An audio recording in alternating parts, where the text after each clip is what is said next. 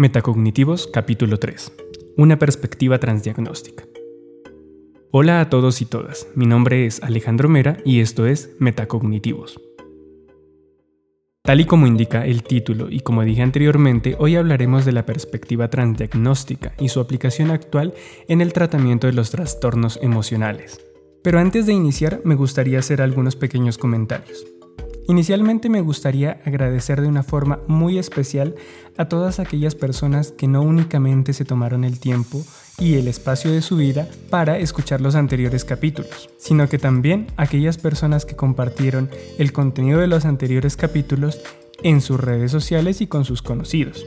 Pero también me gustaría hacer un agradecimiento muy muy especial a aquellas personas que fueron un paso más allá y me hicieron una serie de sugerencias y recomendaciones para llevar este podcast de la mejor manera posible. Especialmente me gustaría mencionar a mis buenos amigos Andrés Soto y Mauricio Revelo, así como también me gustaría darles una noticia.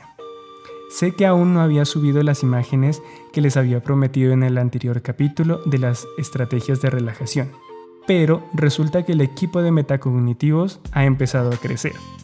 Es un honor para mí compartir con ustedes que a partir de ahora podré contar con la ayuda de mi buena amiga y colega María Alejandra García, quien me estará colaborando con la creación del material visual para redes sociales y con quien hemos estado trabajando para poderles brindar un material de calidad. Así también me gustaría compartir con ustedes que atendiendo a una de las sugerencias de Andrés, Estoy en el proceso creativo y espero compartir pronto con ustedes un par de audios los cuales servirán como una guía paso a paso de las técnicas de relajación que tratamos en el segundo capítulo del podcast. Ustedes podrán descargarlo en formato de audio para que los puedan tener en sus celulares o dispositivos y puedan acceder a ellos cuando ustedes quieran. Estos contenidos estarán publicados en nuestras redes sociales, así que muy pendientes de ellos porque ahí podrán enterarse cómo acceder a ellos. Dicho esto, iniciemos con la temática del día de hoy.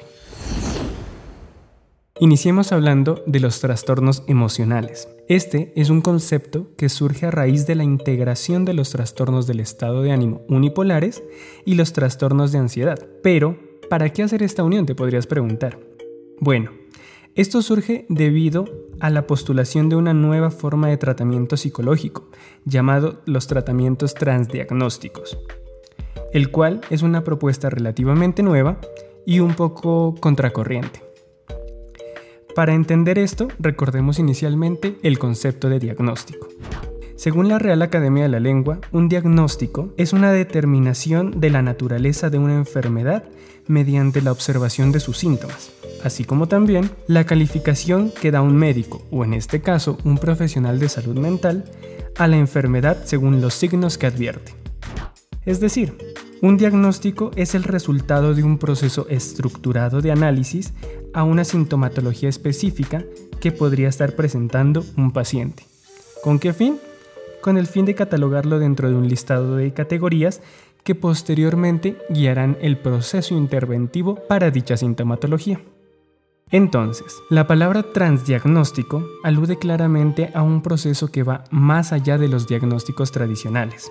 Recordemos también que el proceso de diagnóstico en una patología de salud mental está guiado por los conocidos manuales DSM, actualmente en su versión 5, y CIE-10, los cuales integran una gran cantidad de categorías o diagnósticos y sus respectivos criterios, que orientan al profesional al momento de dar un veredicto. Sin embargo, esta propuesta es un poco disruptiva, podría decirse, ya que la tendencia de los manuales diagnósticos al pasar de los años ha sido ir aumentando vez con vez la cantidad de diagnósticos, mientras que la perspectiva transdiagnóstica busca reducirla.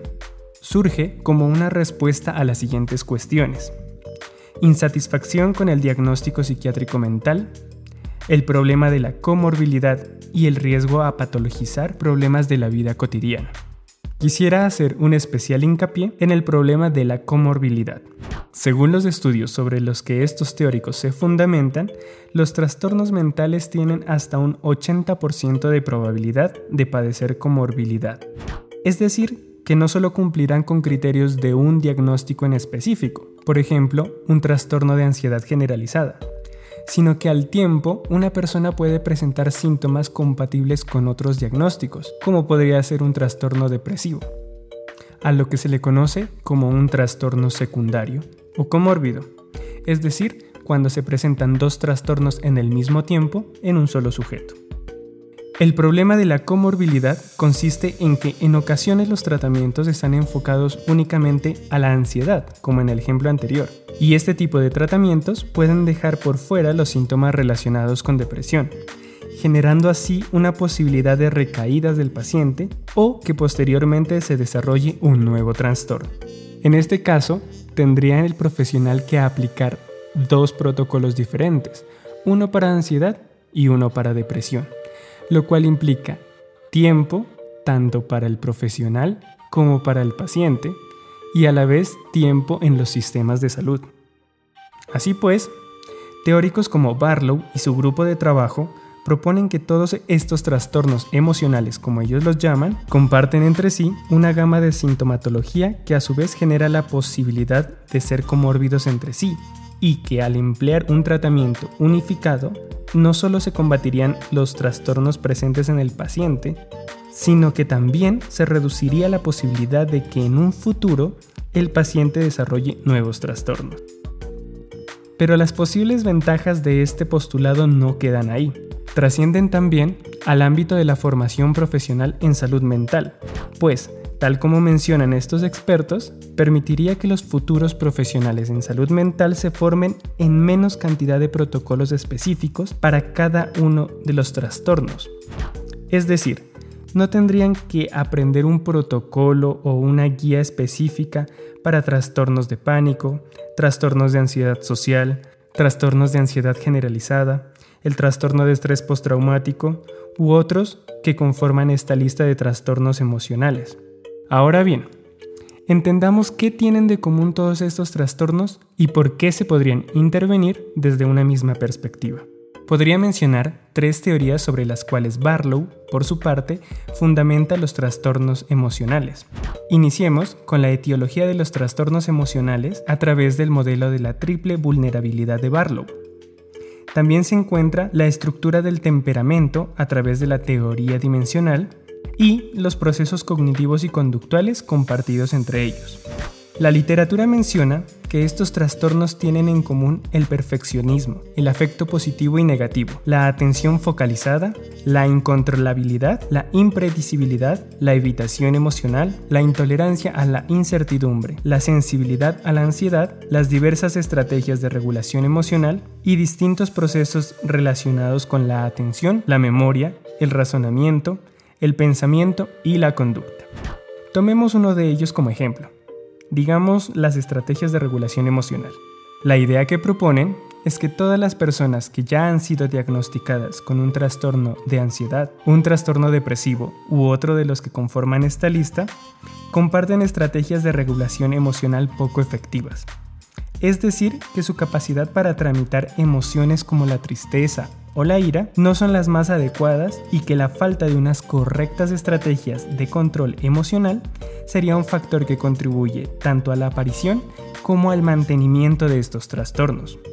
A raíz de todos estos procesos en común, Barlow ha desarrollado el Protocolo Unificado de Tratamiento Transdiagnóstico de los Trastornos Emocionales, un nombre muy largo, pero que engloba una serie de pasos cuidadosamente estructurados en el cual se integran una gran cantidad de técnicas provenientes de las teorías cognitivo-conductual, las cuales están fundamentadas en evidencia científica y que han demostrado efectividad en el tratamiento de estos trastornos por separado pero que al unirse en un único protocolo busca combatir todos estos síntomas subyacentes al tiempo, previniendo y combatiendo, como ya he dicho, la comorbilidad y las posibles recaídas de los pacientes.